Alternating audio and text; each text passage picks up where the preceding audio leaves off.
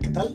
Bienvenidos ya a este podcast de la semana 14 y pues en esta ocasión vamos a platicar sobre el análisis de correspondencias múltiples.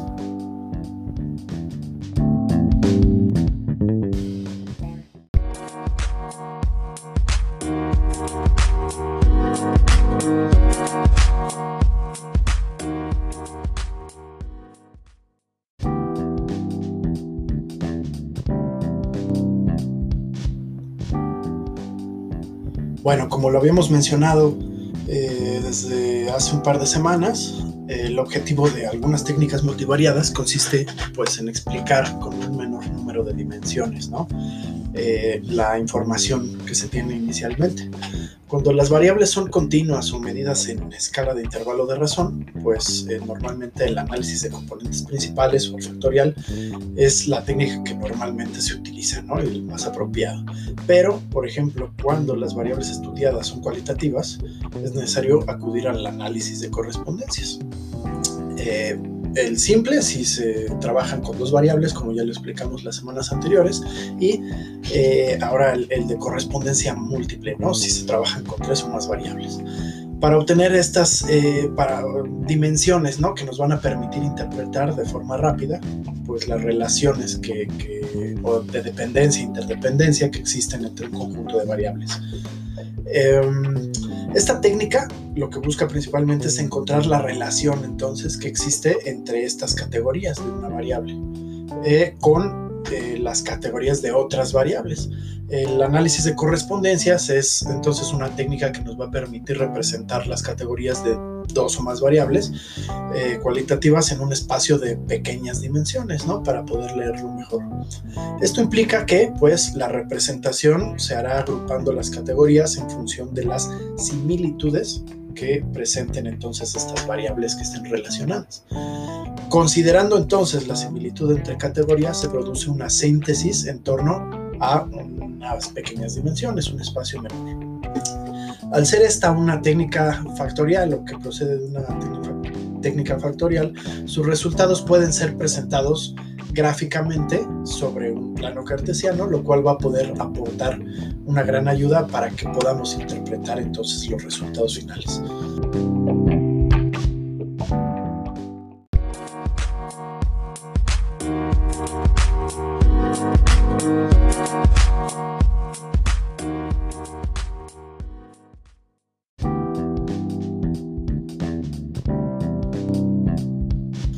El análisis de correspondencias, entonces, como ya se había dicho, lo que nos va a ayudar es a sintetizar esta información de partida en un número eh, menor de factores. ¿no? Si los factores se eh, eh, sintetizan la información original, entonces resulta obvio suponer que estos van a estar representados por aquellas categorías que originalmente tuvieron eh, mucha mayor importancia o más frecuencia en el estudio.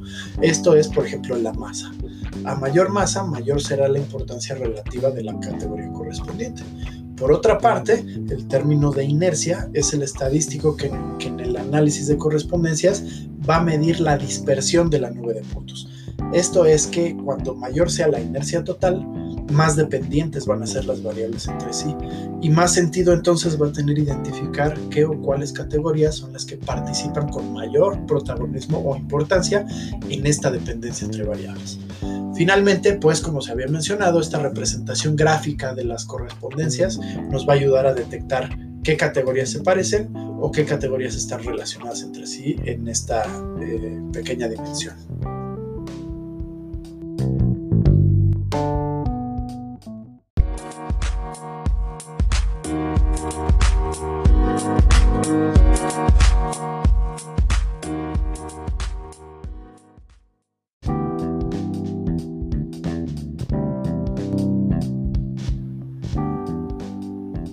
Bueno, el análisis de correspondencias, como habíamos dicho, es una técnica estadística para poder analizar esta relación entre categorías de variables cualitativas.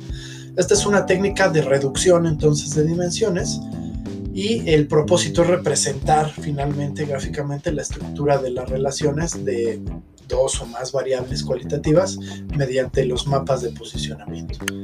Al igual que el análisis de correspondencias simples, entonces las relaciones entre categorías de las variables se analizan a través de los mapas perceptuales, donde cada categoría es ubicada en un punto. La distancia entre las distintas categorías nos va a permitir analizar o entender la relación que existe entre ellas. Entonces, el análisis de correspondencia múltiple va a cuantificar datos nominales, asignando valores numéricos a los casos y categorías, de modo que los objetos dentro de la misma categoría estén juntos y los objetos de diferentes categorías estén más separados.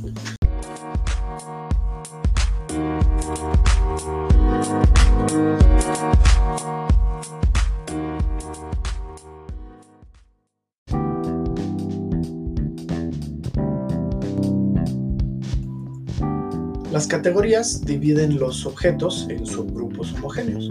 Las variables se consideran homogéneas cuando clasifican objetos de las mismas categorías en los mismos subgrupos. En el análisis de correspondencias múltiples, eh, pues podemos tener las siguientes aplicaciones o usos. En primer lugar, puede ser profundizar el análisis de la asociación entre variables cualitativas, ya sean nominales u ordinales. Eh, por otra parte, analizar la estructura de la relación entre categorías de variables. Otra puede ser identificar dimensiones que representen esquemas conceptuales del análisis. Y otra es corroborar la dependencia entre dos variables cualitativas. A su vez, también se deben cumplir ciertas condiciones para poder realizar este tipo de análisis. En primer lugar, es que tengamos dos o más variables. La otra es que las variables admitidas son nominales y ordinales. Si existen otro tipo de variables, estas se pueden transformar o se deben transformar a ordinales. Y finalmente, la relación entre las variables es de asociación según el estadígrafo chi cuadrado. Eh, si no hay relación en esta eh, prueba de chi cuadrado, entonces no tiene sentido realizar un análisis de correspondencias. Por otra parte, también se pueden destacar algunas características principales del análisis de correspondencias múltiples. En primer lugar, en lugar de partir de la tabla de, de contingencia como lo hacíamos con las simples, partimos de la tabla de Birch, que es la matriz simétrica que resume toda esta información original. En segundo lugar, las categorías con una frecuencia significativamente baja se han de descartar o se tienen que eh, descartar estadísticamente, pues pueden aparecer, eh, digamos, sobre representadas, generando eh, confusión o metiendo ruido ¿no? al análisis. En tercer lugar, la parte de inercia atribuida a cada variable es mayor cuanto mayor es su número de categorías. Es por eso que lo más recomendable es que las variables incluidas en el análisis tengan un número similar de categorías entre ellas. Y finalmente la inercia explicada por los factores comunes es menor que en el caso de correspondencias simples. Entonces, eh, dicho esto, tenemos que para la interpretación de resultados, tenemos que si dos categorías tienen una estructura similar, aparecerán cercanas en el plano. Pero si aparecen lejanas, esto no quiere decir al 100% que eh, necesariamente tengan estructuras totalmente distintas, ¿no? Va a depender de la calidad de la representación. Eh, la situación cercana de una modalidad a otra solo se puede interpretar si estamos lejos del origen. Las categorías que aparezcan cercanas al origen se van a representar, eh, digamos, una estructura media y van a ser categorías asociadas a distintas categorías de la periferia. Cuando una categoría tiene un perfil próximo al perfil medio, entonces esta va a tender a ubicarse cercana al origen. Otra cuestión es que cada variable, además de cada categoría, explica una parte concreta de cada factor. Esta se va a obtener sumando la de todas las categorías. También se debe tener en cuenta las contribuciones absolutas de las modalidades o categorías. Esto para conocer cuáles son las que más influyen en el factor y así poder definirlo mejor. Y finalmente, las contribuciones relativas ayudan a conocer la calidad de representación de cada categoría y entonces no cometer errores visuales. Y pues bueno, esto sería todo por esta semana. Espero que estén muy bien y nos vemos hasta la próxima.